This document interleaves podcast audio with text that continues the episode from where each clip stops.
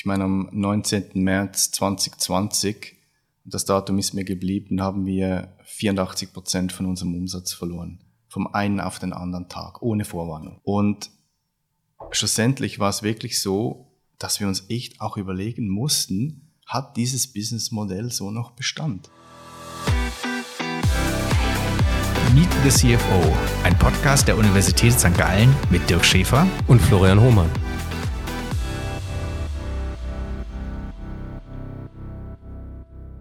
Diese Folge wird euch präsentiert von PwC, den führenden Experten in den Bereichen Consulting, Wirtschaftsprüfung sowie Steuer- und Rechtsberatung.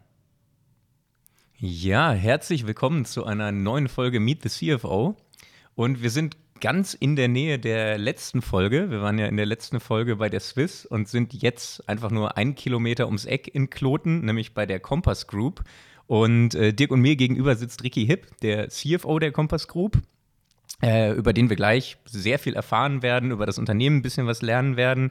Äh, Ricky Hipp selbst hat gestartet, wie einige Gesprächspartner, die wir schon hatten, erstmal mit einer Ausbildung ähm, bei HP und hat danach verschiedene Stationen durchlaufen, war bei Daimler, dann relativ lange bei Siemens und hat berufsbegleitend, während er bei Siemens war, studiert am Schweizerischen Institut für Betriebsökonomie, also eher in die VWL-Richtung, Richtung Diplom Betriebswirt und Economics studiert und ähm, war danach noch relativ lange bei Siemens. Da können wir ja gleich nochmal drüber sprechen. Das wird ihn ein wenig geprägt haben. Sechs Jahre, elf Monate, fast sieben Jahre bei Siemens, bevor er dann zu Implenia gewechselt ist, die wir ja auch schon mal hier im Podcast hatten mit Marco Dirren als CFO. Ähm, danach dann wieder zurück zu Siemens, zu Siemens Healthineers, also in einer etwas anderen Rolle bei Siemens bevor er dann hier zur Compass Group gekommen ist, 2018, seitdem die Geschicke hier als Finance Director, als CFO verantwortet und nebenbei auch noch ein wenig unterrichtet und sein bisher erworbenes Wissen weitergibt. Herzlich willkommen, Ricky Hipp. Ja, danke, dass ihr hier seid. Ja, vielleicht fängst du mal ganz kurz an, uns zu erzählen, was die Compass Group eigentlich macht, weil das Unternehmen ist jetzt nicht ganz so bekannt äh, bei unseren HörerInnen äh, wie die Swiss beispielsweise, wo jeder schon mit einem eigenen Erlebnis aufwarten kann. Was macht ihr? Ganz einfach gesagt, wir verbinden Menschen. Das ist unser Slogan. Ähm, und das machen wir natürlich am liebsten mit Kulinarik. Das heißt, wir versuchen, äh, die Menschen zu verbinden, dass sie miteinander essen gehen und das natürlich am liebsten in einer unserer fast 200 Betriebe äh, in der Schweiz. Und du hast richtig gesagt, wir treten nicht wirklich mit diesem Compass Group Brand auf, weil es eben auch nicht unser Brand ist. Wir haben andere Marken wie zum Beispiel Eurest, ähm, die ein wenig bekannter sind. Das ist ja auch ursprünglich sogar ein, Schweizer Brand, der aus Nestle ursprünglich entstanden ist und eben jetzt auch in vielen anderen Ländern, wie unter anderem Deutschland, ähm, sehr, sehr stark ist. Aber bei uns, wenn du in einem Betrieb läufst, normalerweise ist der Betrieb gebrandet durch den Auftraggeber. Also wenn du beispielsweise in eine Siemens-Kantine gehst, dann ist das das Siemens Cube. Und wenn du ganz äh, im Detail schaust, dann würdest, würdest du natürlich den Wiedererkennungswert der Kompass sehen. Du würdest auch unser Logo irgendwo sehen, aber wir treten nicht sehr, sehr stark mit diesem Brand auf, auf, weil wir wirklich äh, versuchen, das Erlebnis so zu gestalten, dass der Wiedererkennungswert äh, vor allem beim Kunden ist und bei den Gästen und es soll möglichst individuell sein. Ähm, das heißt also, eure Konkurrenten sind dann die SV Group oder der Zürcher Frauenverein ähm, oder die Migro auch, äh, die wir zum Beispiel in St. Gallen an der HSG als äh, Caterer der Mensa haben. Ähm, was sind da die Argumente, wenn also ein Corporate ähm, eine neue Kantine aus oder die Kantine ausschreibt? Äh, redet man da 90 Prozent über den Preis oder äh, sind andere Themen im Vordergrund? Ja, ich glaube, aktuell mit der doch sehr, sehr starken Inflation äh, auf dem Warenkorb lässt es sich nicht vermeiden, auch über die Preise zu sprechen. Ähm, ich denke, das ist ein, ist ein Riesenthema, aber hoffentlich äh, redet man äh, sehr, sehr stark über Kulinarik. Ich denke, das stellen wir immer äh, in den Fokus. Es ist so, dass diese Verträge in der Regel nicht 10, 20 Jahre laufen, sondern dass man sich da früher wieder darüber unterhält, ja, passt das noch? Ähm, macht das noch Sinn, den, den Schritt weiterzugehen? Aber es ist eben auch was, das sich sehr stark verändert hat. Und wir kennen ja die Phasen ähm, vor der Pandemie, wo ich auch zu Compass Group gekommen bin, in einer ganz anderen Situation, als wir während der Pandemie waren, das doch eine Weile ging. Und jetzt sind wir wieder gerade in einer sehr spannenden Phase, wo sich vieles verändert. Ja, wie macht man das, wenn man ja eigentlich ähm, ich sag mal, die, die Quantität ist ja wichtig, dass man also dann mittags, wenn alle Mittagspause haben, dann äh, viele Essen in einer kurzen Zeit äh, rausbekommt, ohne große lange Wartezeiten. Aber jetzt auch eben nach der Pandemie, soweit man das überhaupt sagen kann, ähm, natürlich das Thema Homeoffice, die dieses Thema sehr wenig äh, oder weniger planbar macht, weil man ja nicht weiß, eben wer kommt wann ins offizielle Office, äh, wann bleibt man zu Hause und so weiter. Das heißt, die Mengen werden höchstwahrscheinlich viel schwieriger planbar sein als vor der Pandemie, oder? Hm.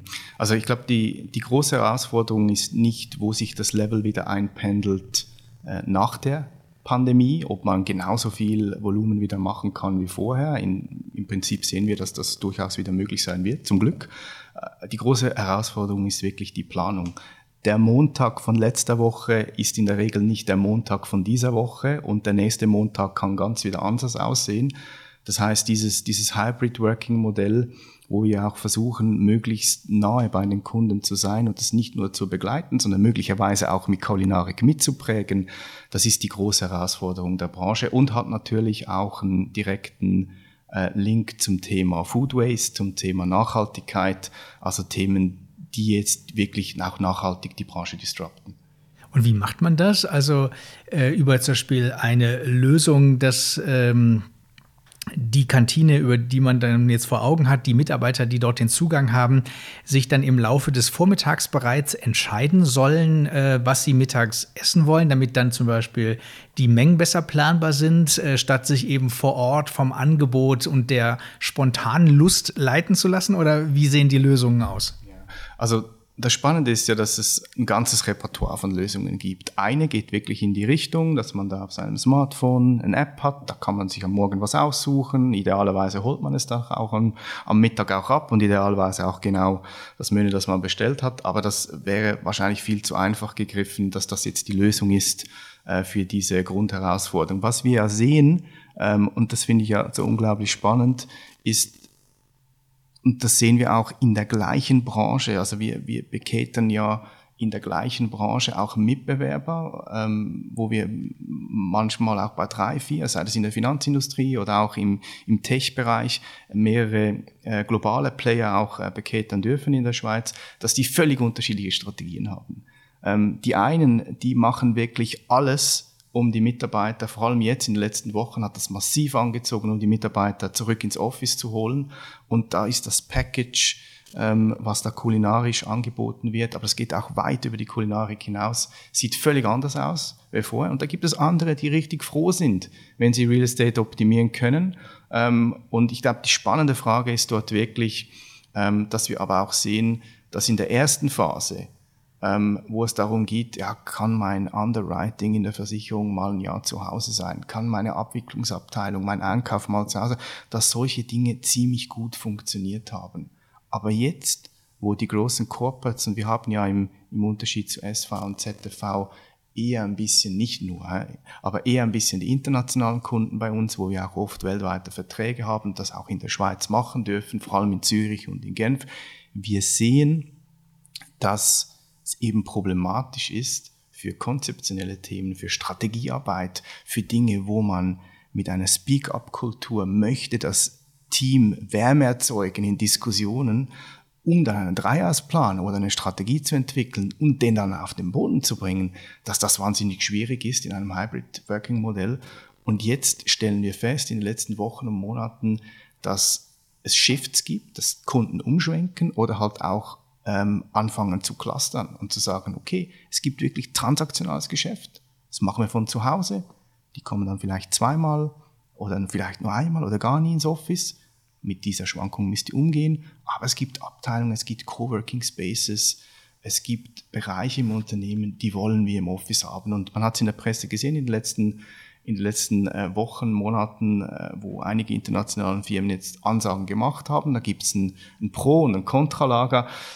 Was wir sehen ist, und zum Glück für uns, dass Kulinarik, und ich komme wieder zurück auf, wir verbinden Menschen, dass wir wirklich sehen, dass Mensch, der Mensch ist ein soziales Wesen, der will abmachen, der will sich austauschen und oft machen ja Personen jetzt ab, ja, bist du am Dienstag auch im Büro? Nee, am Dienstag nicht, ah, schade. Ja, vielleicht am Mittwoch. Ja, am Mittwoch, äh, ja, oder am Donnerstag, können wir am Donnerstag miteinander essen gehen. Und wenn wir schaffen, eine gute Umgebung zu schaffen, ähm, dass sich Leute freuen, aneinander zu sehen und dann eben vielleicht nicht nur Schnippo Pommes essen, sondern auch was, was Nachhaltiges, was Gesundes, dass die Produktivität nicht nur erhält, sondern vielleicht sogar noch erhöht, dann haben alle gewonnen.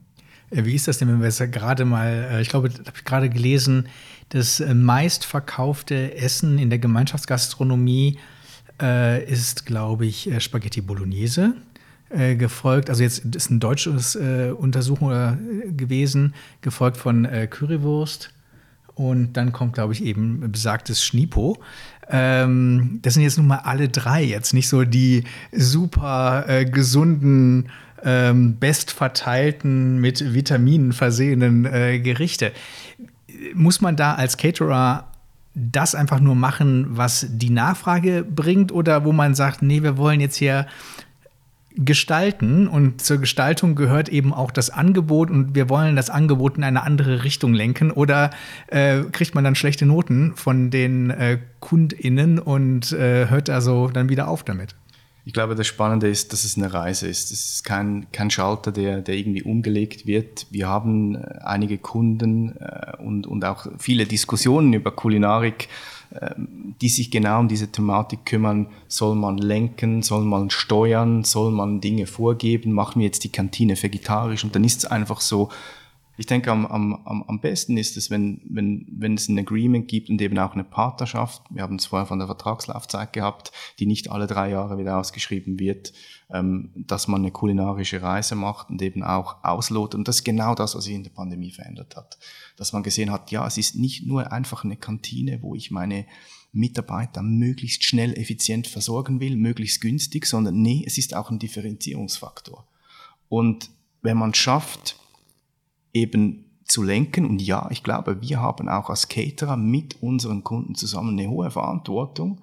Ich meine, wenn wir sehen, dass je nach Studie mindestens ein Drittel der ganzen Treib des ganzen Treibhauseffekt auf Lebensmittel zurückgehen, ähm, und da haben wir noch nicht von Food Waste und nicht von Wasser gesprochen, ähm, ich denke, dann wäre es total surreal zu sagen, dass man da nicht in der Verantwortung ist. Und es ist eben nicht nur das Thema Fleisch und es ist eben nicht nur, dass man das Menü 3 einfach vegetarisch haben muss, sondern die Herausforderung ist, und glücklicherweise sind wir in vielen von solchen Gesprächen auch sehr erfolgreich, dass man ein Konzept schafft, dass es den Menschen eben auch gut tut, dass man vielleicht über Schöpfmenge äh, sprechen kann, dass man auch wegkommt von einer starren Verpflegung um zwölf. Wir sehen ja auf verschiedenen äh, großen Standorten von Kunden, dass man auch in die Richtung geht, dass man sagt, ja, es gibt jetzt nicht mehr diese riesengroße Kantine, wo man dann einfach zwischen zwölf und halb zwei einen Slot hat und vielleicht vorbestellen kann, sondern dass man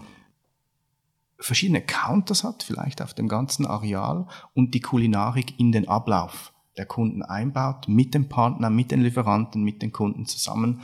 Ähm, und ich meine, schlussendlich, was gibt Schöneres, wenn man sich gesund ernähren kann, wenn man sich flexibel vom Timing, also zum Thema Frühstück, Mittagessen, ähm, ernähren kann, wenn das Spaß macht, wenn wir die Menschen zusammenbringen und wenn das Ganze auch noch nachhaltig wird. Das heißt, du als CFO, du bist ja auch im Forecasting involviert, ihr macht eure Zukunftsplanung, eure Budgets. Ähm, wie ist da aktuell der Outlook? Weil du hast ja gerade über die positiven Dinge gesprochen. Ähm, also der negative Teil wäre ja, wenn Menschen mehr Homeoffice machen, dann werden sie auch mehr zu Hause kochen und dann werden sie mehr beim Chinesen nebenan mal Mittagessen holen und sind nicht direkt beim Caterer auf der Arbeit. Auf der anderen Seite hast du gesagt, ähm, dadurch kann man sich differenzieren als Unternehmen. Jetzt, wenn die Menschen Homeoffice machen, sie ins Büro holen. Es ist eine soziale Begegnungszone. Vielleicht wird mehr qualitativ hochwertig in Zukunft gegessen und mehr Geld ausgegeben für Mittagessen. Wenn ich nicht jeden Tag da bin, dann hole ich mir nicht für kleines Geld die Currywurst, sondern ähm, bezahle was für den schönen, großen Salat, für das nachhaltige, leckere, gesunde Essen. Und äh, wie seht ihr diese gegenläufigen Effekte? Also habt ihr auf der einen Seite, glaubt ihr, es wird Umsatzrückgänge geben, weil es weniger Menschen im Büros hat und auf der anderen Seite Anstiege, weil Menschen mehr Geld ausgeben, wenn sie da sind und das gleicht sich aus? Also ich muss dazu sagen, ich meine, am 19. März 2020, das Datum ist mir geblieben, haben wir 84 Prozent von unserem Umsatz verloren. Vom einen auf den anderen Tag, ohne Vorwarnung. Und schlussendlich war es wirklich so, dass wir uns echt auch überlegen mussten, hat dieses Businessmodell so noch Bestand? Werden wir wieder eine Größe haben, die es uns auch erlaubt, sei dies Overhead-Kosten, Funktionen, die wir selber in der Schweiz haben als, als, als, als Tochter der, der, der Compass Group, ähm, hat dieses Business noch genügend Deckungsbeitrag, um das so zu betreiben, oder müssen wir da ganz andere Wege geben? Und ich glaube, die, die, die Antwort auf die Frage ist ein bisschen beides. Also es gibt sehr wohl Konzepte, die nicht mehr funktionieren. Ich habe es vorhin ein bisschen angesprochen. Wer möchte heute noch sich 20 Minuten in eine Schlange stellen, in einer Kantine, wo es Schnippo gibt äh, und dann die eine Reihe ist 100 Meter lang und die andere ist 80 Meter lang. Das ist ein bisschen schwierig, die Leute so aus dem Homeoffice teilweise zu kriegen. Ähm, aber es gibt eben auch Kunden, die jetzt in der Pandemie zwar gezögert haben, ähm, die wirklich sagen, wir haben festgestellt, Kulinarik war vorher schon wichtig, aber jetzt ist es nicht nur wichtig, um die Mitarbeiter ins Office zu holen und sie auch, auch, auch gesund zu halten. Das hat auch eine, eine, eine, eine, eine klare Verbindung zum Thema Mental Health. Also man weiß, dass Ernährung dort ein integraler Bestandteil sein kann. Ähm, und die merken jetzt halt auch oder machen sehr viel. Sie sagen, Kulinarik und das Thema ähm, Ernährung ist ein integraler Bestandteil unseres Employer Branding. Und da gibt's ja wirklich Kunden, wo wir jetzt mehr Umsatz machen als von der Pandemie. Das gibt's. Äh, und ich habe es erwähnt, es gibt in der, in der Tech-Branche gibt's Kunden, die haben gar nichts geregelt. Da kann man arbeiten vom Ausland. Äh, man, man, man, man hat wirklich keine Guidelines und, und es gibt jetzt aber doch große Tech-Unternehmen, die jetzt auch Ansagen machen und, und wirklich die äh, zusätzliche Gebäude dazunehmen ähm, und, und wo wir mehr Betriebe aufmachen und jetzt schon bei 90 Prozent sind, äh, mittlerweile wahrscheinlich sogar ein bisschen höher äh, und, und der festen Überzeugung sind, dass wir über, über den Status quo vor der Pandemie gehen wird. Und die Antwort ist eben auch, dass es die Vielfalt ist. Ich glaube, die Unternehmen haben eben gemerkt, wenn sie das Thema Ernährung spielerisch in den Alltag integrieren, es gibt sogar solche, die dann noch die Familie integrieren ähm, in diesen ganzen Kreislauf auf ihrem Campus, was, was auch ähm, sehr, sehr spannend ist, ähm, dann gibt es eine Varietät. Äh, und ich glaube schon, wenn wir auf den Arbeitsmarkt in der Schweiz schauen, dass das als, als fester Bestandteil der Mitarbeiterstrategie schon sehr, sehr viel Sinn macht. Im Umkehrschluss, das ist auch kein Geheimnis, wir hatten definitiv Kunden, wo wir uns auch tief in die Augen geschaut haben während der Pandemie und gesagt haben, gut, unser, unter deren Voraussetzungen trennen wir uns mal, ähm, vielleicht auch nur auf Zeit und da gibt's doch nicht wenige, wo wir den Agreement gefunden haben, weil sie einfach gemerkt haben, ja, es war nicht nur die Kantine, die nicht mehr da ist, sondern äh, es war das, dieses verbindende Element äh, und die jetzt dort nochmal einen, einen Schritt machen. Das sind nicht alle, ähm, aber ich bin, ich bin da ziemlich euphorisch, weil, weil es einfach sehr, sehr viele sind, die, die jetzt auch wirklich das, ich meine, wie viele Firmen gab es, die so extensiv Homeoffice gemacht haben? Ähm, es waren nicht sehr viele. Ähm, und jetzt sehen wir diese Veränderungen eben auch beim, beim Bereich Kulinarik. Jetzt hast du gerade gesagt, eben, ihr habt euch dann in der Pandemie auch von Kunden äh, getrennt, damit wir das mal so richtig verstehen. Also es gibt dann beim Kunden eine, eine, eine Küche und dann im äh, vorderen Bereich dann das äh, Restaurant, wo die Gäste sich einfinden. Äh, die Hardware, wer bezahlt die denn? Kommt die, also die ganzen Herde, Kühlaggregate und so weiter, kommt die von der Compass Group oder zahlt die Infrastruktur, in der man dann tätig wird, äh, der Kunde? Es wäre ja fast langweilig, wenn das schon standardisiert wäre und immer gleich. Die Wahrheit ist natürlich, ähm, oder nicht natürlich, die Wahrheit ist, dass wir rund 200 Verträge in der Schweiz haben und jeder ist total anders. Also im Prinzip muss man sich das so vorstellen, ähm, und das ist oft auch vom, von meinem Siemens-Werdegang her so, von den Werteflüssen her, man unterschätzt oft, wie viel, dass man wirklich regeln muss, um überhaupt so einen Betriebsführungsvertrag hinzukriegen.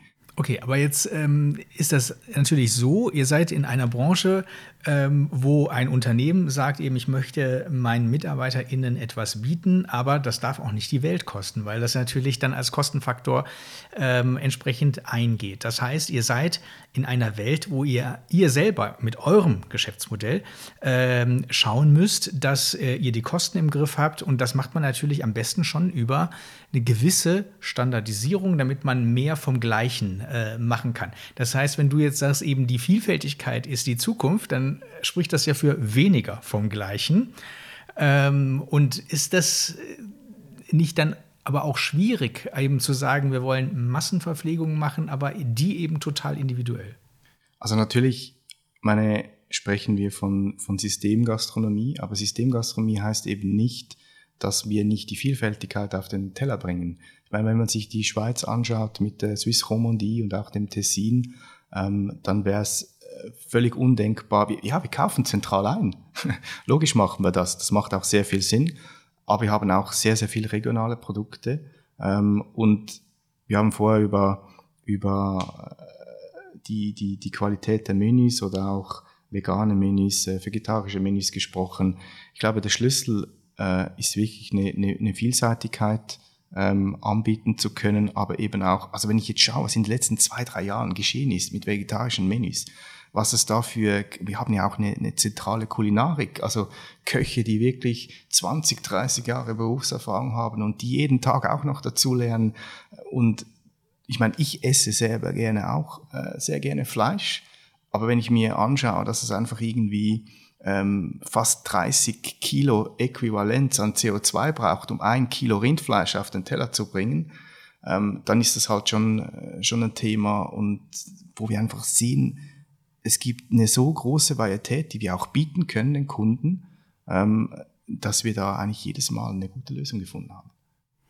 Jetzt hast du ja schon oder wir haben schon ein bisschen über die Zukunft diskutiert und du hast die Chancen angesprochen, die sich bieten. Ihr werdet ja wahrscheinlich in der Geschäftsleitung dann auch, als ihr 2020 mit der Diskussion angefangen habt, lohnt sich unser Geschäftsmodell überhaupt noch, wirft es Deckungsbeitrag ab, wie sieht es in Zukunft aus, äh, werdet ihr jetzt auch ja, ihr habt euch ja dafür entschieden, dass es sich nicht lohnt, die Compass Group jetzt zu schließen, sondern ihr habt wahrscheinlich strategische Geschäftsfelder definiert, wo es in Zukunft hingehen soll, also wo ihr die Potenziale seht. Kannst du da vielleicht mal ein bisschen uns was erzählen? Also ich habe gelesen, dass ihr jetzt immer mehr Smart Markets eröffnet zum Beispiel. Das wird sicher ein Feld sein. Was sind so die großen Wachstumstreiber der Zukunft, äh, die ihr für euch seht, wo ihr neue Geschäftsmodelle erschließen könnt? Ich glaube, das Gute war wirklich äh, so mitten im Sturm, dass wir manchmal ist es ein Vorteil, wenn man Teil eines großen Konzerns ist und manchmal kann das auch ein bisschen herausfordernd sein. In der Pandemie war es natürlich für uns definitiv ein Vorteil, weil äh, ich meine, die, die Compass Group hat äh, während der Pandemie für zwei Milliarden eine Aktienkapitalerhöhung gemacht, relativ schnell. Ähm, und da musste man sich auch als Land eine, eine Art bewerben, um zu sagen, hey, wie gehe ich das Thema im Land eigentlich an? Wie viel Geld brauche ich? Was will ich investieren? Nicht, wo gehe ich jetzt einfach mit den Kosten runter, sondern wo möchte ich für was für profitables Geschäft in Zukunft investieren. Aber wir haben noch nie so viel in CapEx investiert, in Ausbauten bei Kunden, in neue Konzepte, in Testbalance, unter anderem in den Smart Markets, der ist in dieser äh, Zeitlinie entstanden, wie wir das in dieser Zeit gemacht haben. Natürlich wäre das ein bisschen schwieriger gewesen, wenn wir, wenn wir nicht das starke Balance Sheet der Compass Group gehabt hätten. Vielleicht mal ganz kurz, Smart Markets, was ist das? Smart Markets musst du dir vorstellen, ähm, wie es der Name ein bisschen sagt, das ist ein, ein smarter Markt.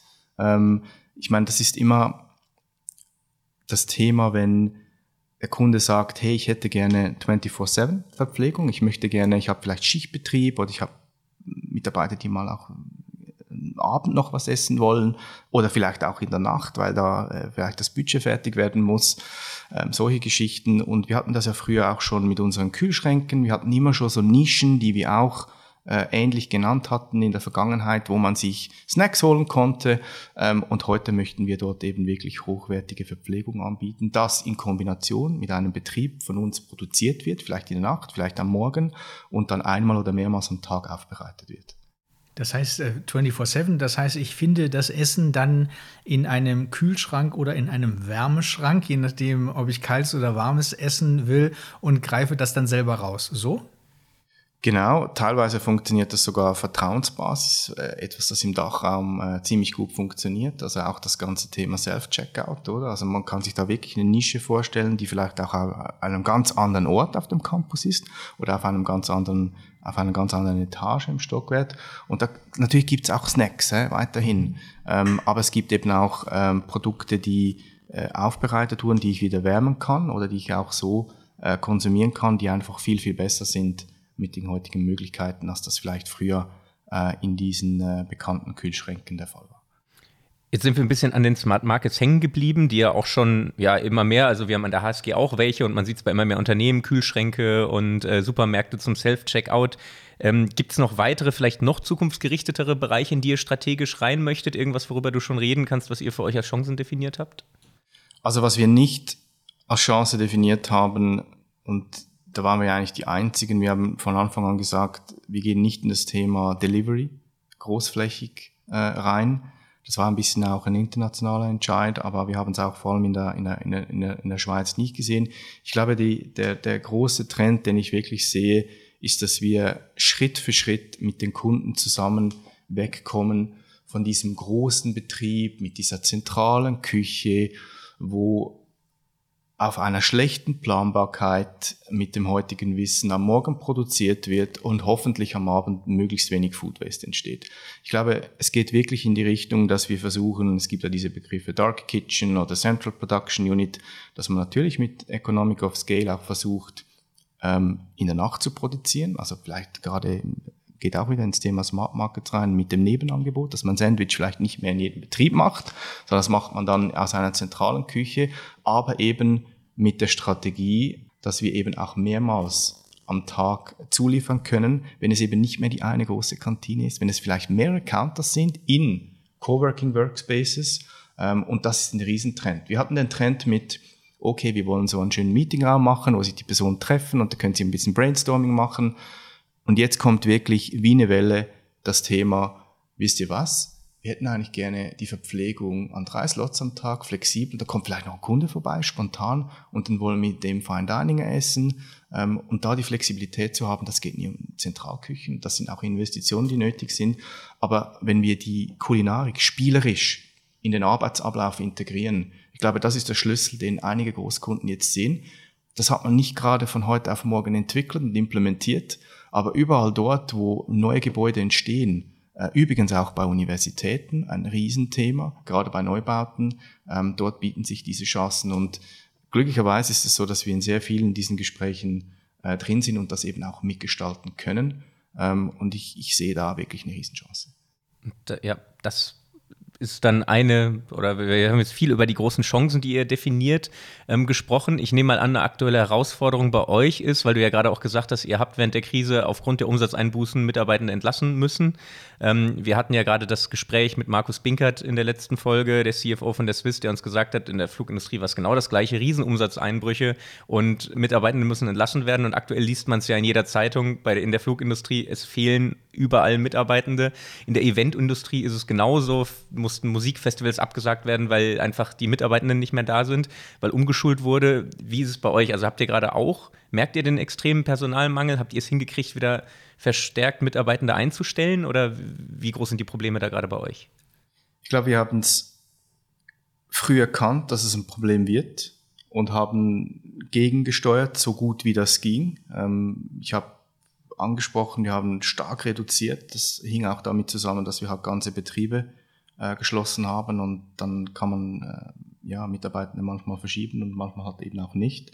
Aber wir haben nicht, wir gingen nicht auf einen Bestand zurück. Wir haben immer an unser Geschäft geglaubt und wir haben so eine kritische Größe immer behalten, auch, auch wenn uns das was gekostet hat, um dann wieder schnell hochskalieren zu können. Und es ging ja wirklich, wir hatten in der Schweiz ja mehrmals so diese wir hatten eine sehr eine spät eine Homeoffice-Pflicht. Also wir hatten sehr viele Firmen, die doch noch eine gute Auslastung hatten in den Betrieben und dann kam wirklich die Homeoffice-Pflicht. Und das ging ja, das war ja Stop and Go. Und das war besonders schwierig. Ähm, und wir mussten immer diese Resilienz bewahren, dass wir wieder hochskalieren können. Übrigens auch beim Thema Wareneinkauf, oder? Verderbliche Waren, nicht ganz so einfach. Und ich habe es erwähnt, wir haben immer die, die, die kritische Größe behalten. Ähm, vielleicht ich meine, wenn du jetzt auf die Compass Group CH-Webseite schaust, dann siehst du, dass wir roundabout 100 Personen suchen, aber das bei allen Marktteilnehmern ähnlich in unserer Größe.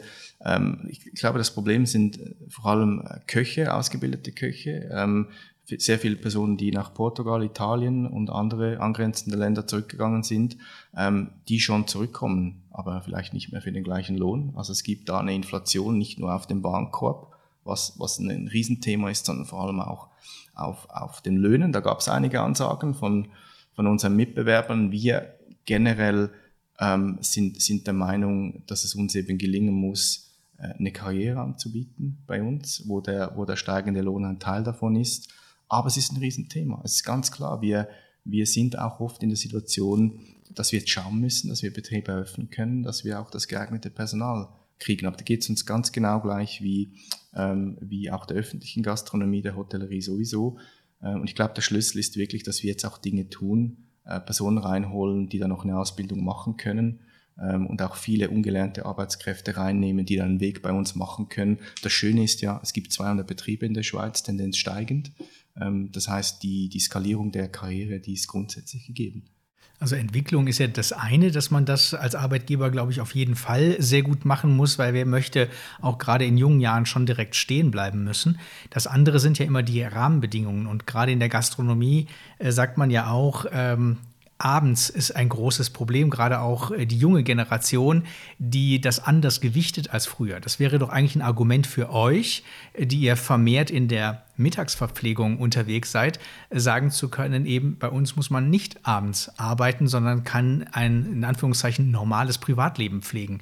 Sind also solche Dinge, müssen die stärker in den Mittelpunkt gerückt werden?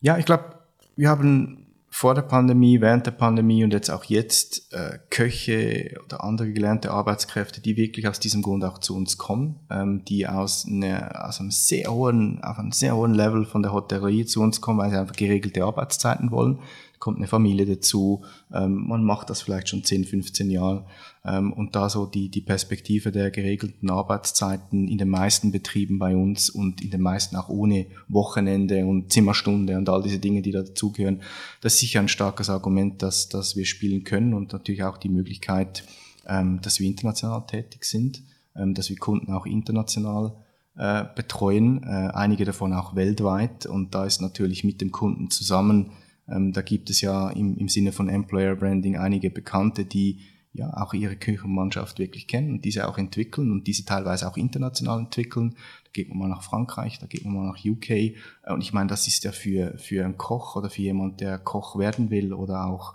ähm, eine Betriebsleitung machen will, eine Riesenchance mit einer halben Million Mitarbeiter weltweit. Und siehst du denn jetzt Chancen, dass äh, mit steigenden Kosten, die auf der Personalseite das haben wir gerade besprochen, äh, stattfinden, auch vielleicht über andere Nebenleistungen, die man eben in einem Gesamtmodell äh, zukünftig bieten muss, um als Branche attraktiv zu bleiben. Dann eben das Thema ähm, Beschaffung, Einkauf, wo wir ja auch äh, mit Knappheiten äh, gerade zu kämpfen haben, die preissteigernd wirken. Ist es denn dann der Kundschaft auch äh, bewusst, dass ihr bei den Preisen dann irgendwie ähm, auch wieder mehr Spielraum äh, benötigt? Also gibt es da eine erkennbare Tendenz zu sagen, uns ist diese Verpflegung im Haus wichtig und deswegen äh, verstehen wir das und äh, sind auch bereit, mehr dafür zu zahlen? Oder ist das eigentlich der ganz große Knackpunkt? Ich glaube, für mich ist es Fluch und Segen äh, zugleich. Einerseits ähm, ist es manchmal ein Fluch, weil wir einfach unsere Preise nicht auf Knopfdruck erhöhen können, wie vielleicht das ein öffentlicher Gastronom auf seiner Speisekarte einfach kann und dann mal schaut, ob noch gleich viel Gäste kommen. Wir haben ja oft äh, Betriebsführungsverträge, in welchem das Pricing auch geregelt ist. Und da ist es ja immer eine, eine, eine Abstimmung äh, mit, mit dem Partner zusammen, wann kann man ein Pricing nachziehen. Und es ist eben auch eine Herausforderung, äh, da sind wir ein bisschen beim Flug, weil, weil wir hatten so viele Jahre in der Schweiz, wo wir aufgrund der Energiepreise und auch des Schweizer Franken-Euro-Kurses und eben auch schlussendlich wegen dem Detailhandel leicht deflationäre Zustände hatten und jetzt nach irgendwie neun, zehn Jahren plötzlich über Inflation zu sprechen, ähm, das ist schon herausfordernd, vor allem auf der Zeitlinie. Wir haben auf Point of Sale offen, Inflation findet auf unserem Warenkorb statt, jeden Tag. Und diese Gespräche, die brauchen ja auf Zeit, bis man da was nachzieht. Wenn ich jetzt die letzten zwei Wochen Revue passieren lassen, muss ich sagen, ist es eine Steilvorlage und ich bin eigentlich richtig froh, passiert das, weil was wir sehen, ist das große Thema Net Zero. Äh, Kompass hat ja äh, vor einigen Monaten, äh, wie viele andere Konzerne auch, aber ich finde das Commitment von Compass Group schon noch erwähnenswert. Net Zero im Scope 1 bis 2030 mit den, mit den direkt verursachten Emissionen und eine Net Zero Strategie bis 2050 äh, im, im Scope 2 und 3 angekündigt. Und das ist eigentlich viel mehr, als wenn Konzerne sagen, ja, wir machen minus 40 Prozent oder minus 50 Prozent. Und eben, wenn man sich vor Augen hält, dass mindestens ein Drittel der ganzen Treibgasemissionen durch Lebensmittel zustande kommen, dann ist das mal eine Ansage. Und wir haben das ja auch nicht allein in der Hand, aber ich denke, wir sind dort, sind dort in der Pflicht und im Zuge von der Inflation, wenn wir darüber sprechen, kostet das Menü 27 oder 87. Ähm, ich glaube, das ist die Diskussion, ja, die muss man auch führen, aber es ist eben im Idealfall nicht die Diskussion, die ich für nur über die Inflation und über die Produktivität, die im Betrieb stattfinden muss, sondern vor allem auch, wie erreichen denn unsere Kunden ihre Nachhaltigkeitsziele in den nächsten drei Jahren? Und wir haben ja viele Kunden glücklicherweise, die jetzt nicht warten, bis ihnen was vorgeschrieben wird, was im Moment sowieso in den nächsten Monaten und Jahren geschehen wird, ähm, sondern die begrüßen jetzt, dass wir das Thema treiben, weil wir können ihnen einen ganz, ganz, ganz großen Teil ähm, dieses Thema ESGs zuliefern. Ähm, und ich denke, da äh, rennen wir im Moment wirklich offene Türen ein.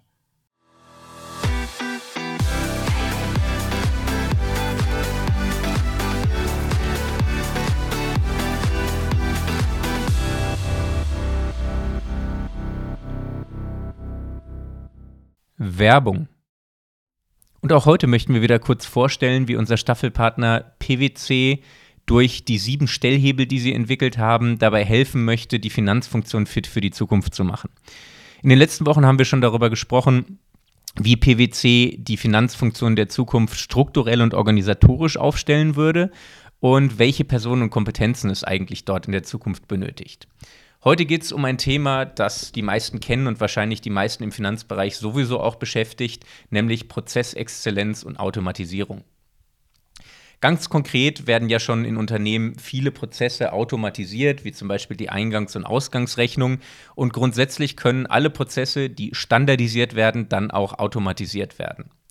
Und das ist natürlich extrem wichtig in der Zukunft, denn automatisierte Prozesse sind effizienter, Mitarbeitende müssen nicht mehr repetitiven Tätigkeiten nachgehen, sondern haben Freiräume, sich strategischen Aufgaben zu widmen oder auch komplexere Probleme zu lösen. Wer also im eigenen Unternehmen gerne automatisieren möchte und dabei noch Hilfe benötigt, kann sich an PwC wenden, die in diesem Bereich Experten sind und gerne bei der Automatisierung in der Finanzfunktion helfen. Werbung Ende.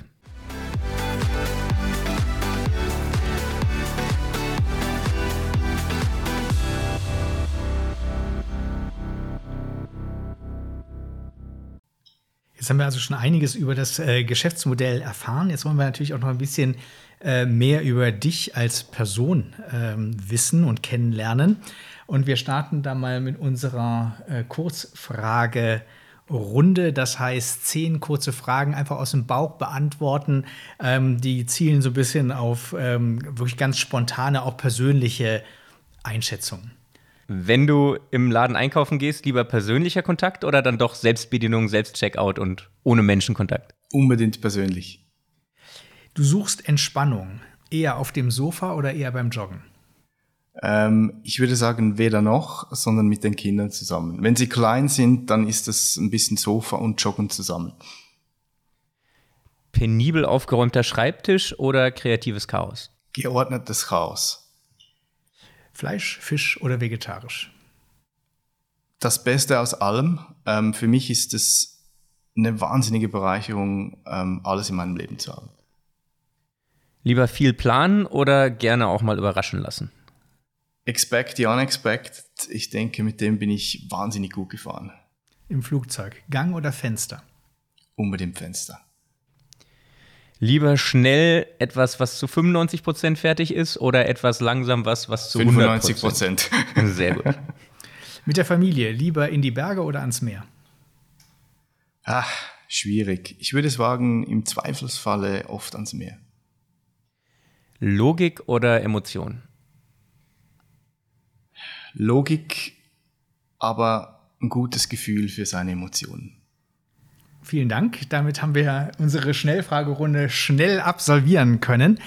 Ähm, wenn du jetzt eben als Person sagst, ähm, ähm, eben was, man steigt die Karriereleiter auf und dann sagt man ja, das Fachliche wird bei jedem Aufstieg weniger gewichtet, äh, dafür der Führungsaspekt mehr gewichtet. Was zeichnet für dich gute Führung aus? Also ich habe da so meine, ich nenne das immer so Fantastic Four. Das sind so vier Themen, die mich jetzt die letzten 10, 15 Jahre begleitet haben. Ähm, das ist das Thema Resilienz, ähm, es ist das Thema Vertrauen, es ist das Thema Humor und das klingt jetzt vielleicht ein bisschen biblisch, aber es ist das Thema Vergebung. Okay, okay, okay. Da sind wir natürlich jetzt hier, was äh, die Begriffe angeht, auf einer ganz, ganz hohen äh, Flughöhe. Wenn ich jetzt zum Beispiel Humor nehme, nehme, das ist ja ein Persönlichkeitsmerkmal. Manche haben es, andere nicht. Und der, der es nicht hat, der kann nicht führen.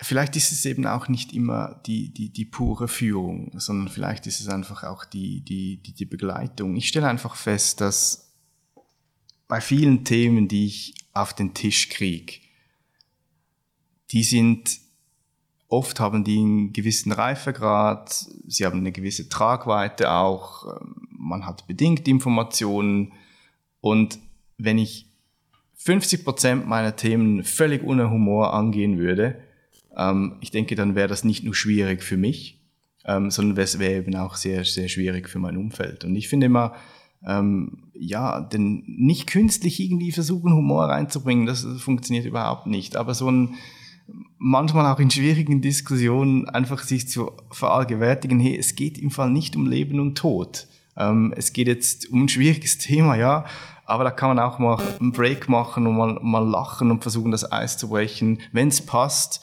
Ähm, und ich stelle einfach fest, wir haben über Hybrid Working statt, äh, lange gesprochen. Ich meine, da die Connection zu haben und, und, und eine Empathie zu haben, ich, ich finde einfach, Humor wird wahnsinnig unterschätzt als Enabler. Mhm. Und du hast eben ja gesagt, die Familien, äh, die Familien, nein, in dem Fall nicht die Familien, sondern die Unternehmen reagieren ganz unterschiedlich auf äh, die Frage eben Office oder nicht Office. Ähm, wie würdest du es für dich als jemand, der hier die Compass Group Schweiz mitgestaltet, äh, definieren wollen? Weil mir war aufgefallen, als wir hier zu deinem Büro gemeinsam gegangen sind, sind wir an im Verhältnis vielen Mitarbeitern äh, vorbeigekommen. Das erschien mir so, als sei hier das äh, Office schon eher stark wieder äh, unter Beschlag genommen. Weil ihr das so wollt und weil das auch ein bisschen Firmenphilosophie in welcher Form auch immer ist ähm, oder weil es die Mitarbeiter reinzieht? Ja, ich hoffe natürlich auch Letzteres. Äh, und da scheint der, das Ergebnis ein, bisschen die Strategie auch zu bestätigen. Für uns ist es ja ein spannendes Thema, weil wir in, dies, dies, in diesen Diskussionen mit vielen HR-Abteilungen unserer Kunden auch tief drin sind und die uns ja auch involvieren. Und wir mussten es auch selber regeln. Wie machen wir es selber? Und logischerweise, ähm, wenn wir auch äh, versuchen, die Kunden zu motivieren, dass sie ihre Mitarbeiter ins Office holen, ist es für uns auch wichtig, was wir, wir für ein Zeichen setzen. Denn ich habe es angesprochen im Laufe des Gesprächs, es gibt ja alles von der totalen Regulierung bis zu, wir schauen mal, Work from Everywhere. Wir haben doch vor einigen Monaten jetzt definiert, dass wir drei Tage vorgeben, wobei wir den einzelnen drei Tage Team, Office vorgeben. drei Tage Office vorgeben, ähm, aber wir kontrollieren das nicht. Ähm, wir haben einfach gemerkt, dass, dass gerade in, in großen Change-Projekten, gerade jetzt, wo so viele Themen wie Smart Markets kommen, ähm, dass es den Personen gut tut. Und wir haben aber immer gesagt, und ich finde, das ist schon noch, ähm, schon noch sehr wichtig, dass wir den Abteilungen, den Teams, ähm, den verantwortlichen Personen die Möglichkeit geben wollen, von dieser Guideline minim abzuweichen. Und es gibt Teams, die sind fünf Tage bei uns, alle im Office. Da gibt es Teams, die international arbeiten. Die müssen nicht, wenn sie von sieben bis acht äh, oder von sieben bis fünf eine, eine Telco haben, den ganzen Tag einen Meetingraum besetzen. Ich denke, diese Flexibilität äh, ist wichtig und wir sehen jetzt eben auch, dass die meisten sehr gerne kommen. Und du hast ja gesagt, eben die Flexibilität wurde auch den einzelnen Bereichen überlassen. Wie ist es bei dir im Finance-Bereich? Ich würde sagen, die sind, die waren immer schon so viel im Office, äh, wie sie konnten. Also gerade im Accounting. Accounting war immer, immer, obwohl die eigentlich sehr gut von zu Hause arbeiten können, war immer im Office, weil es halt einfach irgendwie wichtig ist, da mit den, mit den Personen äh, sprechen zu können. Controlling ein bisschen weniger, aber jetzt sind es, ich glaube, wenn ich so auf den, auf den, auf den Stock schaue, die zwei Teams, die eigentlich fast wieder komplett im, im Office sind, weil sie halt auch connecten wollen zu den Personen und auch die Infos brauchen. Aber insgesamt gesehen seid ihr dann ja, wenn man so das Pendel nimmt zwischen eben äh, liberal, sich selbst regulierend und Vorgabe, seid ihr, ähm, wenn jetzt Vorgabe rechts ist, in Schritt Richtung rechts der Mitte. Ähm, so ein bisschen äh, höre ich raus. Glaubst du, als auch gerade in die Zukunft geschaut, wenn man eben sagt, am Arbeitsmarkt konkurriert man mit vielen, vielen anderen Arbeitgebern und alle wollen sie die besten MitarbeiterInnen bekommen. Ist das etwas, wo ihr sagt, da seid ihr jetzt schon richtig positioniert für die Zukunft oder ähm, wo ihr eher sagt, na, das müssen wir fallweise nachjustieren? Also ich glaube, diese, diese Abschätzung, was ist das für ein Job, was ist das für eine Aufgabe? Wenn man mal im Finance-Bereich bleibt. Ähm, wenn wir auf Finance schauen, denke ich, passt das ganz gut. Ich finde nach wie vor ein Hybrid Working, wo man zwei und vielleicht auch mal drei Tage äh, die Woche, das ist ja nicht so ein Wochenziel, das wird abgehakt, sondern ist ja auch ein Zeitraum, ähm, glaube ich, ist eine, eine gute Kombination, dass sich die Menschen auch sehen. Und ich meine, unser Slogan ist, wir verbinden Menschen. Und das meinen wir wirklich ernst. Das machen wir bei unseren Kunden in den Betrieben und das machen wir aber auch hier uns im, im, im, im Office. Und ich finde, wir haben es angestoßen ähm, bei vielen Teams war es gar nicht nötig. Die waren vorher schon äh, praktisch immer im Office. Äh, bei anderen äh, war es ein, war es ein guter Anstoß, um auch zu sehen, ja, dass das gut tut und dass vielleicht äh, zwölf äh, Telefonkonferenzen nacheinander zu Hause nicht das Produktivste ist, was man machen kann. Und ich glaube eben, dass wir, das sind wir auch bei den Kunden, dass längere Themen, konzeptionelle Themen, ein Dreijahresplan, ein Businessplan für ein neues Geschäftsgebiet, ähm, die Integration von einem globalen ERP-System, dass das Dinge sind, die zwar vom Data Mining her vielleicht gut zu Hause gemacht werden können, da kann programmiert werden und, und, und Schnittstellen definiert, aber wenn es dann darum geht, solche Dinge im Change Management zu implementieren, ähm, dann bin ich persönlich der Meinung, klappt das nur mit einem sehr, sehr guten Hybrid Working Modell. Und da braucht es halt schon ähm, gewisse Richtlinien. Das Spannende ist ja, dass wir weit über den drei Tagen sind, ohne dass wir da irgendwas äh, adjustieren müssen. Ich glaube auch, dass wenn man in ein neues Unternehmen geht, in eine Finance-Funktion ähm, und einfach unter drei Tagen, gerade in der Anfangszeit, im Office ist, dass das Onboarding einfach super schwierig ist. Jetzt musst du im Alltag, und du hast gerade schon angesprochen, welche Dinge dir grundsätzlich wichtig sind, was du glaubst, was ja, dich als guten CFO so ausmacht. Ähm, jetzt musst du ja auch öfter mal kritische Entscheidungen treffen. Auf jeden Fall musst du viele Entscheidungen treffen als Führungsperson im Unternehmen. Ähm, Gibt es Grund, weil man braucht ja irgendwie ein Orientierungsgerüst, um sich, man kann richtig und falsch entscheiden, man weiß es vorher nicht, aber man hat ja irgendwo immer sein Orientierungsgerüst, an dem man sich selbst versucht, seine Entscheidungen auszurichten. Gibt es da irgendwelche bestimmten Werte, an denen du dich bewusst oder vielleicht auch unbewusst orientierst, wenn du Entscheidungen triffst?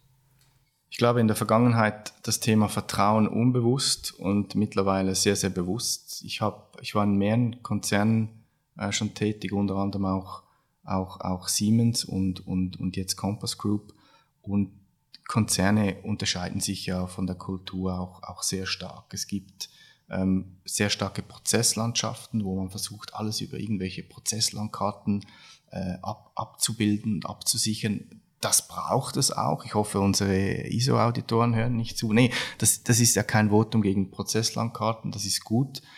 Wenn ich die Wahl habe zwischen Prozess und Person, dann wähle ich immer die Person.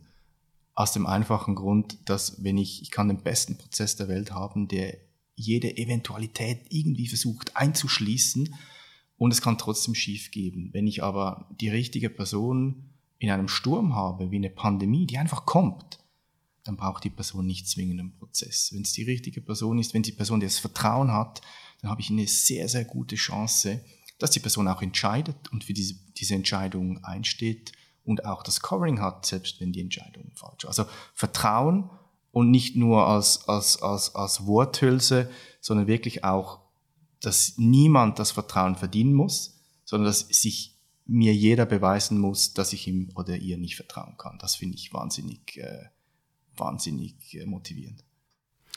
Und welche Tätigkeiten in deinem Alltag sind das, neben wahrscheinlich dem, habe ich jetzt so rausgehört, mit Menschen zu arbeiten, äh, was dich wahrscheinlich motiviert, was dir viel Spaß macht?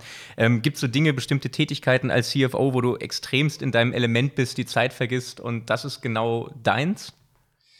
Ja, also ich glaube, wenn wir so ein bisschen in Non-Financial Reporting schauen, also wir haben schon kurz das Thema ESG, Nachhaltigkeit, Klimaveränderung angesprochen, das ist wirklich etwas, was mich wahnsinnig begeistert und auch tief nachdenklich stimmt, weil ich meine, gerade jetzt in, in der aktuellen äh, Situation, auch in, in Europa mit, mit, mit äh, kriegerischen Auseinandersetzungen, da fragt man sich schon bei all den Bestrebungen und Dingen, die wir da ja nicht ganz so schlecht auf den Weg gebracht haben, wie, wie wollen wir überhaupt das Ruder noch umreißen? Und wenn, wenn du dann in einem Unternehmen arbeitest, das so einen massiven äh, Footprint äh, beim Thema ESG haben kann ähm, und diese Thematik erst jetzt kommt. Also ich meine, wir gehen davon aus, in den nächsten zwei Jahren kommen die ersten regulatorischen Bestimmungen, dann wollen die großen Corporates losrennen und wenn die uns mitnehmen und wir jetzt im Moment die Kunden äh, pushen und sie auch beraten, um mit ihnen das Thema für ihr ESG-Programm, ihr Nachhaltigkeitsprogramm und ihre Net-Zero-Strategie zum Teil auch äh, mitdefinieren, das, das begeistert mich total, weil es nicht nur total viel Sinn macht, sondern ähm, ich war jetzt gerade an einer ähm, globalen äh, Leadership-Konferenz in London und da ist mir ein Satz hängen geblieben von einem Gründer, der 35, vor 35 Jahren das Business am Kompass verkauft hat und dort präsentiert hat, wenn wir beim Thema Essen versagen, im Kontext der Klimaveränderung, dann versagen wir total. Und ich meine, schlussendlich, was, was gibt's motivierenderes, als ein leckeres Essen auf dem Tisch zu haben, das gesund ist und das möglichst nachhaltig ist. Und das auch in meiner Funktion mitgestalten zu können, ähm, ich denke, das ist einfach, äh, das ist einfach klasse. Das heißt, würdet ihr zum Beispiel einen Vertrag ablehnen, wo der Kunde eben sagt, äh, nur als Beispiel, Fleisch ist mir das Wichtigste? Ich glaube, wir würden den Vertrag nicht ablehnen oder wir würden ihn ganz sicher nicht ablehnen. Aber ich glaube, es muss Teil des Vertrages sein, dass es irgendeine Journey gibt, irgendeinen Weg, ähm, wie das ganze Angebot äh, in unsere Net Zero Strategie und auch desjenigen des Kunden passen kann. Wir sagen ja nicht per se, dass wir kein Fleisch mehr anbieten wollen. Wir möchten, ähm, und es ist, es geht ja nicht nur ums Thema Fleisch, es geht ums Thema Energie. Ich meine, wenn wir schauen, das Thema Water Footprinting, da redet in der Gastronomie noch fast niemand davon. Das wird ein Riesenthema werden und jetzt können wir das Ganze das kannst du mal schnell sagen, Water Footprinting, darunter versteht man? Also wie viel Wasser wird überhaupt benötigt? Also wir haben vorher gesagt, ja, man braucht irgendwie fast 30 Kilo CO2, um ein Kilo Rindfleisch zu, auf den Teller zu kriegen und wenn wir mal schauen würden, wie viel Liter Wasser wir für das benötigen, dann würden wir alle schrecken. Und es gibt einfach, und das begeistert mich eben so, es gibt so viele Themen, die da kommen, die entscheidend sein werden, ob wir Verträge gewinnen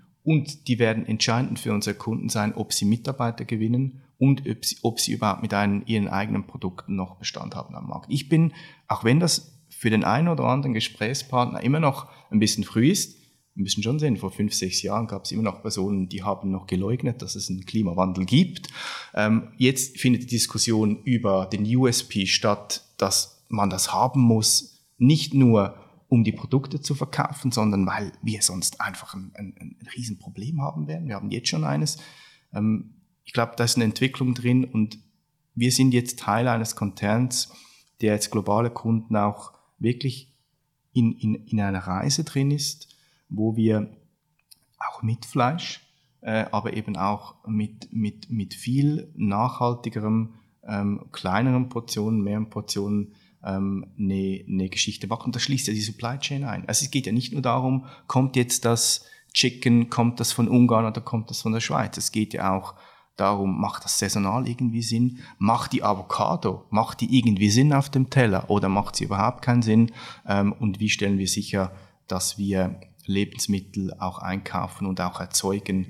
Ähm, Thema Weizen Ich meine, wir werden in einem großen Teil unserer Welt eine Lebensmittelknappheit jetzt erleben. Das wird kommen.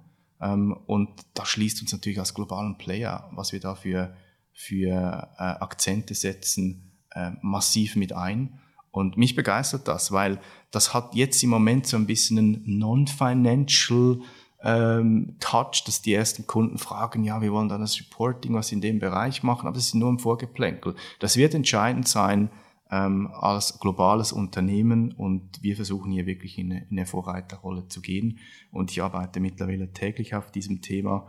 Ähm, wenn man selber Kinder hat, dann glaube ich, ist die Motivation auch ähm, umso größer. Ähm, das hat ja nicht nur einen Business-Kontext, das glaube ich, das geht ja auch äh, über die nächsten Generationen. Nächste Generation, vielleicht auch ein Thema jetzt äh, in Richtung Abschluss.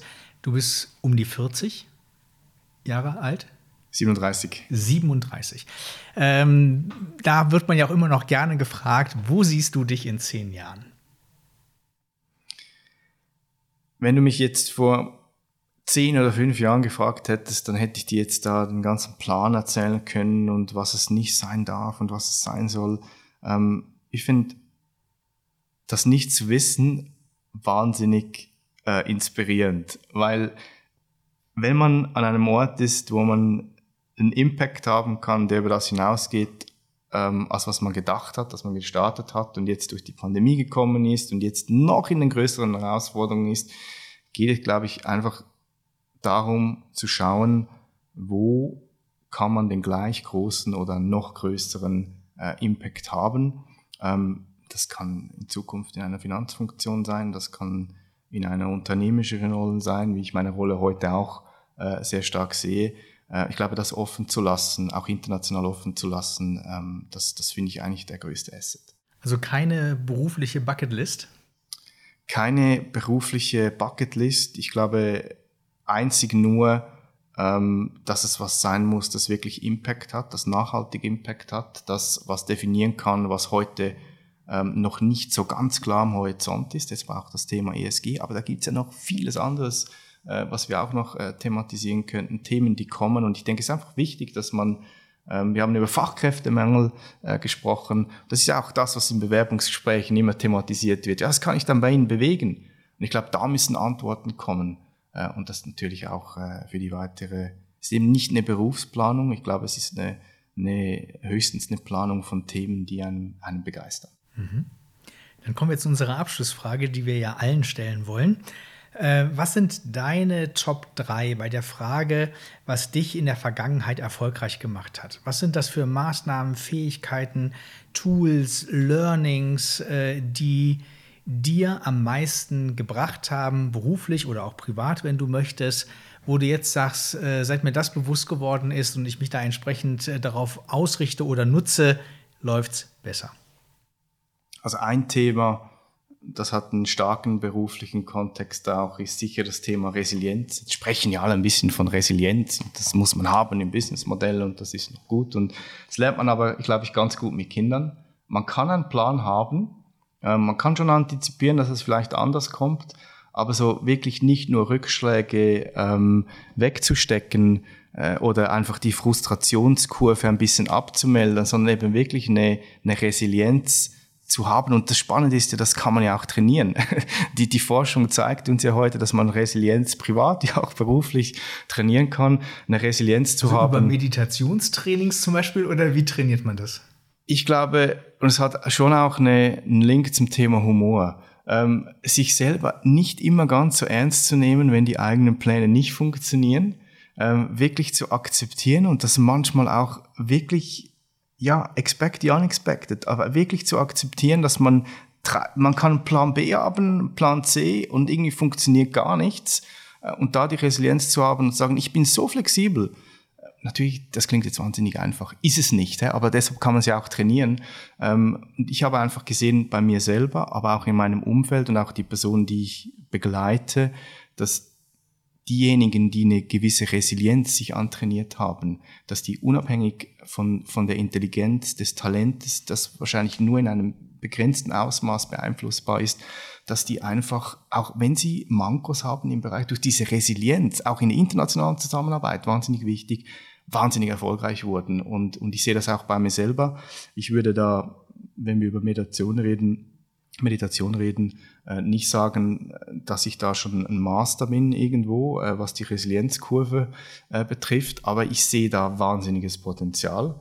Ähm, und, und ich glaube einfach, dass auch eine Organisation über Resilienztraining bei Rückschlägen wahnsinnig viel lernen kann. Und was gehört neben Resilienz zu deinen Top 3? Mag jetzt vielleicht ein bisschen biblisch äh, klingen, ähm, ist aber wirklich das Thema Vergebung. Ich glaube wirklich, dass. Das sind ja dann die Dinge, die du äh, eben äh, schon mal genannt hast, als wir gefragt haben. Genau, welche großen Stärken äh, dich ausmachen als CFO oder was ein CFO braucht. Genau, und Vergebung. Ich glaube eben nicht, dass es eine Stärke von mir ist. Aber ah, okay, ich, sondern Grundvoraus also Dinge, die du können möchtest oder die du glaubst, die ein guter CFO braucht. Ich glaube einfach, was ich wahnsinnig spannend finde, ist, dass es in der Literatur ähm, im Business-Kontext wahnsinnig wenig gibt über Vergebung im beruflichen Alltag. Und dabei ist es so entscheidend. Also wir lernen ja, dass, oder man weiß ja, dass man in einer Beziehung, sei das privat, in einer Familie, und, und Vergebung nicht nur plakativ, ja, wir, wir drücken die Reset-Taste und fangen nochmal an, aber dass Organisationen, die durch eine Pandemie gehen, die durch, durch Change-Management-Prozesse durchgehen, wo das das ganze Businessmodell disrupted wird, wenn C-Level, und das sehe ich auch in meinem Alltag, das Konzept der Vergebung nicht verinnerlichen und nicht bereit sind, mit Personen wieder von vorne zu beginnen, ähm, dann ist das ein wahnsinniger Hemmpunkt für ganze Organisationen, Konflikte, die sich da über Jahre irgendwie aufgestaucht haben. Und da gibt es sehr wenig Literatur. Und ich behaupte nicht, dass ich wahnsinnig gut bin, aber ich sehe in den Fällen, in denen mir das gelungen ist und in Fällen, in welchen Personen in der Unternehmung das gelungen ist oder auch im privaten Umfeld, ähm, dass es ein riesen Enabler ist. Das heißt, Vergebung heißt doch eigentlich nicht nachtragend sein, oder? Nicht nachtragend sein und wenn man das verinnerlicht, von vorne zu beginnen. Und das ist wahnsinnig schwierig, auch bei extremen Konflikten, bei extremen Meinungsverschiedenheiten, da die Größe zu haben, zu sagen, hey, ich sehe es immer noch total anders. Ich, ich, und ich bin immer noch der Meinung, in diesem Projekt, in diesem Entscheid für das Land A oder für das Land B, das war total falsch, aber ich drücke jetzt die Reset-Taste, ähm, dass das eine Essenz ist, die massiv unterschätzt wird. Weil ich glaube, den Konflikt als solchen, den braucht es. Man sagt ja eben, durch Reibung wird Energie erzeugt. Und gerade eben, ähm, wenn es ja auch immer wieder darum geht, Dinge zu hinterfragen, neu zu machen, äh, dann prallen ja eben unterschiedliche Meinungen aufeinander. Und das ist ja auch richtig so. Hoffentlich, ja, hoffentlich. Äh, genau. Ähm, okay. Also ich glaube, eine gute Streitkultur, ähm, die möchte ich da nicht, nicht, nicht haben. Ja. Die, ist, die ist wichtig. Was aber zurückbleibt, ähm, ist das Fundament äh, für, für ein Businessmodell, das sich vielleicht plötzlich ändert. Mhm. Und dann ähm, kommt zurück auf den Startpunkt. Was ist da für eine Basis? Bleibt da was zurück oder gibt es da wirklich die Größe zu vergeben, die Reset-Taste zu drücken und wieder mit 200 Prozent vorwärts zu gehen und, und, was man eben im Alltag sieht oder eben nicht. Mhm. Und die Nummer drei? Ich glaube, die Nummer drei, wenn wir das so nennen wollen, ist wirklich, wir hatten schon vom Thema Vertrauen, aber ich glaube schlussendlich ist es People, People und nochmals People in Personen ähm, zu investieren, ähm, die besser werden können als man selber und man auch so rekrutiert. Ich glaube, das ist für mich ähm, die größte Ressource immer gewesen. Ähm, die durfte ich selber auch erfahren in meinem Werdegang. Ich hatte immer äh, in verschiedenen Unternehmen die Ausgangslage, dass wir, dass mir Personen Verantwortung gegeben haben, die ein bisschen zu viel Verantwortung waren, aber ich konnte das zurückzahlen und bin hineingewachsen. Und ich meine, was gibt es Schöneres, als das Gleiche im eigenen Werdegang dann zu tun? Das ist immer ein Risiko.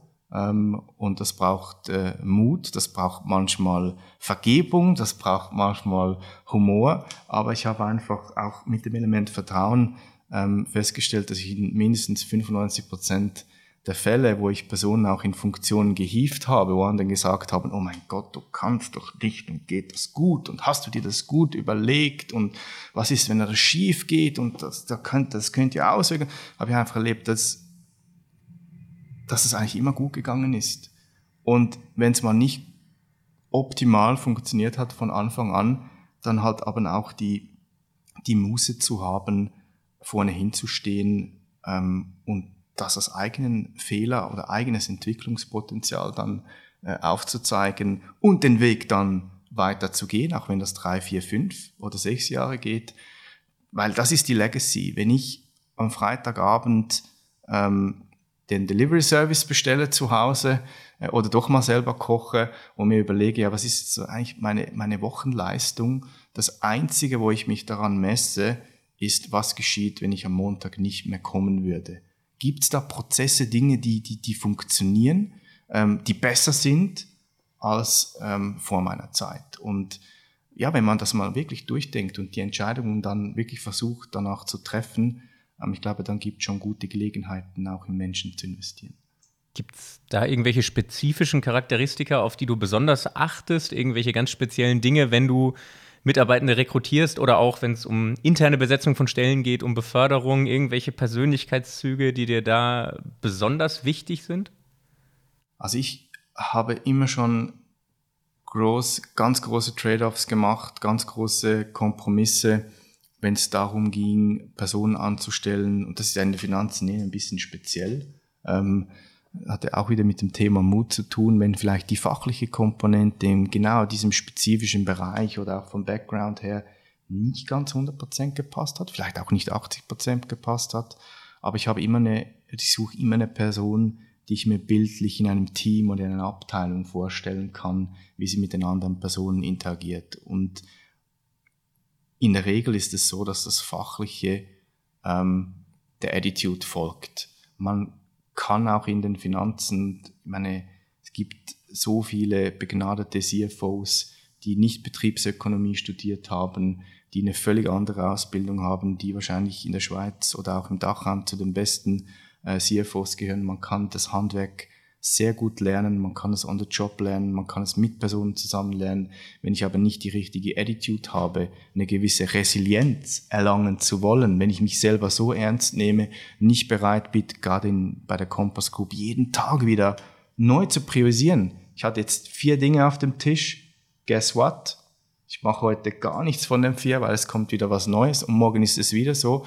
Wenn mich das anspornt und das versuche ich herauszukriegen und ich mehr Energie kriege aus dem Gespräch, als ich in das Gespräch rausging, äh, reinging, ähm, dann kann das die richtige Person sein. Und ich suche auch, natürlich geht das nicht bei jeder äh, Position, aber ich versuche auch Personen wirklich zu finden, ähm, die das besser machen können, als wir es jetzt machen ähm, die uns wirklich auch aufzeigen können. Und muss halt auch dann die Muße zu haben, mal zu sagen, hey, ich meine, das ist ja total genial, lass uns das mal ausprobieren. Das ist doch ein schöner Abschluss, finde ich. Schöne Abschlussworte, motivierende Abschlussworte für alle unsere Hörerinnen und Hörer. Ähm, dann bedanken wir uns ganz, ganz herzlich, dass du uns hier heute mit dem schönen Blick über Kloten hier in eurem Raum empfangen hast für den Podcast. Danke für das spannende Gespräch und es hat uns, glaube ich, beiden sehr viel Spaß gemacht. Ja, vielen Dank. Äh, vor allen Dingen hat man hier noch mal gesehen, wie äh, Geschäftsmodelle sich begegnen. Wir sitzen in der ähm, Landeanflugschneise und ich sehe hier eine Swiss-Maschine nach dem anderen einschweben, jetzt auch gerade wieder eine. Und äh, so ähm, sieht man wieder, die Welt ist klein. Vielen Dank. Ich danke.